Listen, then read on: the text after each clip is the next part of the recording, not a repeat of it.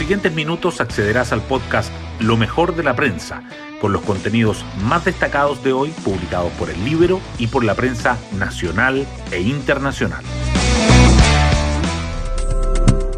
Buenos días, soy Daniela Vaz y hoy martes 14 de septiembre les contamos que la Convención Constitucional debatirá las propuestas de reglamento y las diferencias sobre el quórum de dos tercios que obligaron a postergar la votación la semana pasada.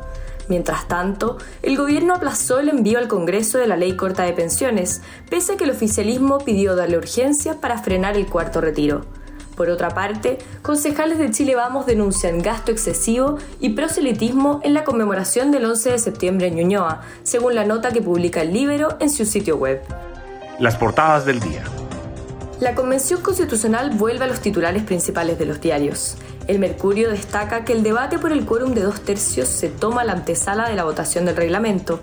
La tercera, por su parte, resalta la jugada del Frente Amplio e independientes no neutrales para ratificar el quórum de dos tercios. Y el Libero subraya los dichos de Pepe Out. Boric tiene en sus hombros la responsabilidad del éxito o fracaso de la convención, dijo. Otro tema que sobresale en las portadas es la ley corta de pensiones. El Mercurio dice que el oficialismo pide acelerar la discusión para frenar el cuarto retiro de ahorros previsionales, mientras que la tercera agrega que el gobierno posterga una semana más el envío del proyecto al Congreso. El buen momento de la pandemia también está presente en las portadas del Mercurio y la Tercera, que coinciden en señalar que el Ejecutivo se inclina por no renovar el estado de excepción y solo mantener la alerta sanitaria. Además, remarcan que los destinos turísticos para fiestas patrias registran bajos niveles de contagios. El Mercurio además destaca que Chile retrocede 15 puestos en ranking internacional que mide la libertad económica, aunque sigue siendo líder en Sudamérica. La tercera resalta que investigan ataque con armamento de guerra a patrulla de carabineros en la Araucanía. Temas del Libero. El Libero aborda la conmemoración del 11 de septiembre en Ñuñoa, comuna donde la administración de Emilia Ríos gastó más de 8 millones de pesos en actividades culturales. Los concejales de Chile Vamos denuncian un gasto excesivo y proselitismo político, ya que en el cierre del evento las alusiones a la contingencia no se ocultaron. En el escenario instalado en el frontis del Estadio Nacional estuvo presente la presidenta de la Convención Constitucional, Elisa Loncón, quien envió un saludo a los jóvenes que se animaron a saltar el torniquete y a los presos de la revuelta. Pueden encontrar este reportaje en www.ellibero.cl. Hoy destacamos de la prensa. El Pleno del órgano constituyente deliberará hoy sobre las propuestas de reglamento y el debate por quórum de dos tercios se toma la atención. Vamos por Chile ingresó listado de 30 normas que deberían ser tratadas con quórum más elevado, mientras que el resto de los colectivos prefirió no presentar propuesta de votación. La centroizquierda, el Frente Amplio e independientes no neutrales han tenido conversaciones para ratificar los dos tercios. Agustín Esquella advirtió que modificar este quórum podría derivar en que se acabe la convención. El proyecto del gobierno que fortalecerá el pilar solidario y se financiará con el fin de algunas exenciones tributarias no ingresó ayer al Congreso. El ministro Patricio Merelo anunció que será enviado el próximo lunes y que la discusión empezará el martes 21 según lo acordado con la Comisión de Trabajo de la Cámara de Diputados. El oficialismo pidió que la iniciativa lleve discusión inmediata para que sea ley lo antes posible y poder frenar el cuarto retiro de ahorros previsionales.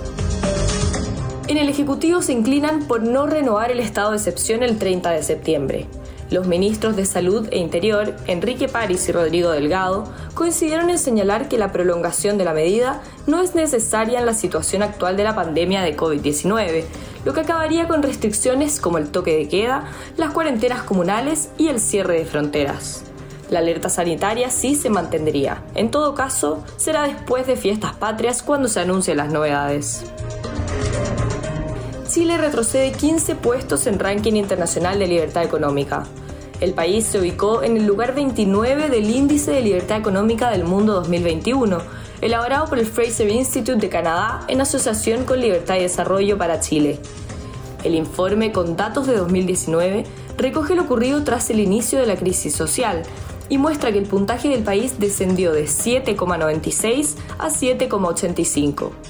Chile sigue liderando el ranking en Sudamérica, por delante de Perú y Uruguay. Venezuela y Argentina ocupan los últimos puestos en la región. Y más de 52.000 niños y adolescentes fueron vacunados en el reinicio de la inoculación a menores.